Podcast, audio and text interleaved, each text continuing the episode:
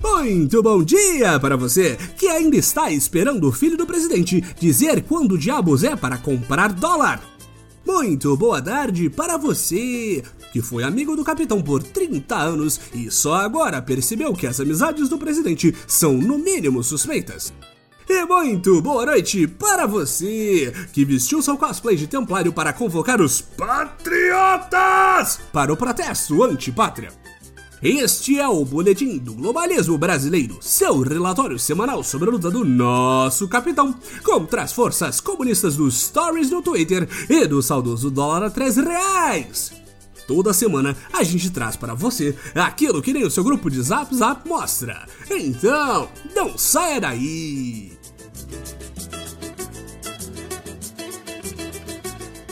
Todos sabemos que, ao sacrificar o debate e a racionalidade em prol de um presidente messias como nosso amado capitão, uma coisa estaria garantida.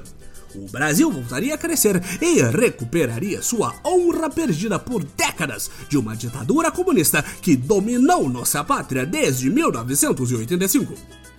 E esta semana, nosso capitão teve a honra de mostrar os primeiros resultados de seu trabalho incansável com o um anúncio do massivo Produto Interno Bruto relativo ao primeiro ano da nova era. E é com imenso orgulho que podemos afirmar que o crescimento relativo ao ano passado foi de incríveis e implacáveis. Pera, é o grande humorista carioca vestido como presidente Jair Messias Bolsonaro? Sim, amigos ouvintes! No último dia 4, nosso bem-humorado capitão presenteou os jornalistas e populares com uma apresentação do mais refinado suposto humor do suposto comediante suposto carioca, que, vestido como nosso Messias, tentou ofender jornalistas e desviar o foco de qualquer tipo de discussão relevante sobre.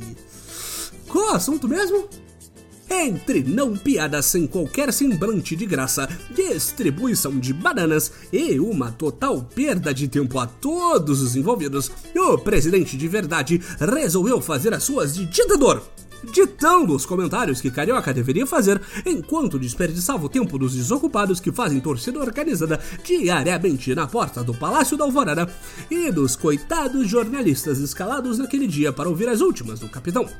Mas estamos aqui para responder as perguntas difíceis de verdade, ouvintes. Afinal de contas, e quanto foi o estrondoso crescimento do país sobre a tutela de Jair Bolsonaro? Interrogação. Vejam bem, patriotas, é difícil responder com precisão ainda que literalmente todo outro governo apresentasse um número que resumisse a situação do crescimento ou retração do país em uma porcentagem simples, aqui é a nova era e qualquer resquício de normalidade já foi jogada pela janela há muito tempo.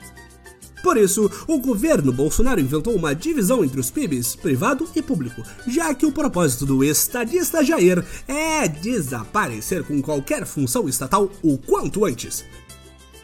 Essa métrica que é completamente inventada e serve para nada além de forjar um bom resultado para o governo, as entidades privadas estão surfando nesta pororoca de diminuição de regulamentações e direitos trabalhistas e, por sua vez, estão crescendo, enquanto o governo está retraindo em sua própria incompetência. Com essa explicação, vamos fazer igual ao economestre super-ministro, pelo menos até a gravação deste podcast, Paulo Guedes, e vamos simplesmente ignorar que a promessa era fazer crescer 3% pelo menos no ano passado e mentir que qualquer retração da economia como resposta a esta tragédia que é a nova era é tudo parte do plano.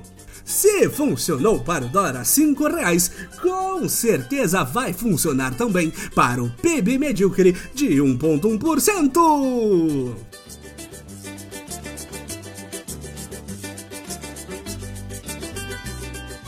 Esse foi o nosso boletim globalismo brasileiro para a semana de 9 de março.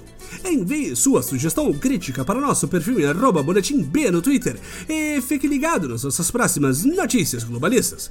E lembre-se, Pibinho acima de tudo, Brasil acima de todos.